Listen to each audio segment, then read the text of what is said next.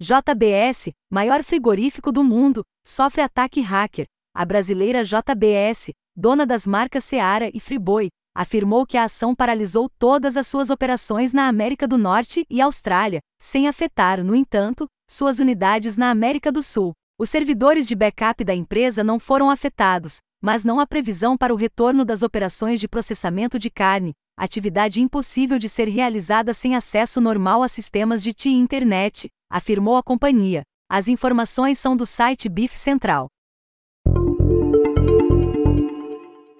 Firefox lança versão 89 com grande repaginação visual. O navegador possui um estilo mais consistente, com uma iconografia mais clara e uma nova paleta de cores. A barra de ferramentas do navegador e os menus foram bastante simplificados, com um design minimalista. As abas flutuantes agora são mais destacadas e contêm informações como indicadores visuais para controles de áudio. As informações são do site da Mozilla. Reator de fusão nuclear na China bate novo recorde. A temperatura do plasma atingiu 160 milhões de graus Celsius por 20 segundos, mais de 10 vezes a temperatura no centro do Sol. Apesar da façanha, serão necessários pelo menos mais 30 anos de pesquisa para que a tecnologia saia do laboratório, afirmaram os cientistas. As informações são do site Global Times. Cabo submarino que conecta Brasil à Europa começa a funcionar hoje. Com o cabo, que possui mais de 6 mil quilômetros de extensão, as informações não precisarão mais passar pelos Estados Unidos para chegarem à Europa reduzindo em 50% a latência da conexão. As informações são do olhar digital. Volkswagen paralisa duas fábricas no Brasil por causa da crise dos semicondutores. A produção de veículos em São José dos Pinhais, PR, e Taubaté, SP, deve ficar parada pelos próximos 10 dias. A Volkswagen afirma que a escassez global de semicondutores tem causado problemas na indústria automotiva desde o final do ano passado. As informações são da Folha de São Paulo. CEO da Intel estima que crise no setor de semicondutores pode durar mais dois anos. No discurso de abertura de 2021 da Computex, Pat Gelsinger afirmou que a demanda explosiva por chips para computação em nuvem, 5G e a Edge Compute foi acelerada pela pandemia, causando a crise.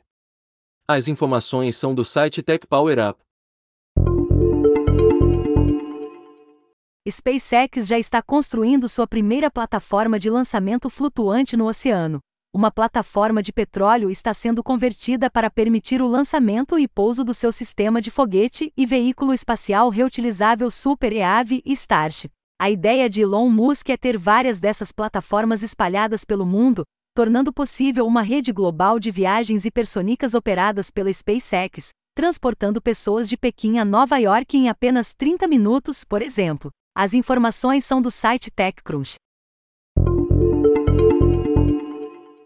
Cientistas utilizam nanotecnologia para remover e reutilizar poluentes da água. O pelo é um substrato poroso e flexível revestido com nanoestruturas que sequestram seletivamente até 99% dos íons de fosfato da água poluída. O dispositivo pode ser ajustado para absorver ou liberar o poluente, permitindo a recuperação de fosfato e sua reutilização. As informações são do site PHYS. Nova opção de privacidade do Android 12 pode pode enfraquecer o Facebook. A nova versão do sistema operacional permite que usuários neguem o acesso de aplicativos ao Bluetooth, impedindo o uso de sistema para localização e personalização de anúncios. Mesmo com a localização por GPS desativada, o Facebook consegue utilizar o Bluetooth hoje para rastrear a posição física de outros dispositivos móveis próximos, reconstruindo facilmente o local onde a pessoa se encontra e quem está ao seu redor. As informações são do blog The Big Tech.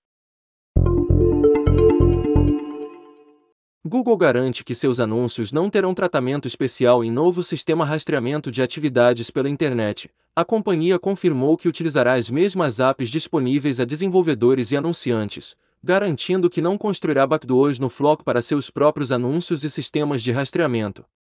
As informações são do site 9to5 Google.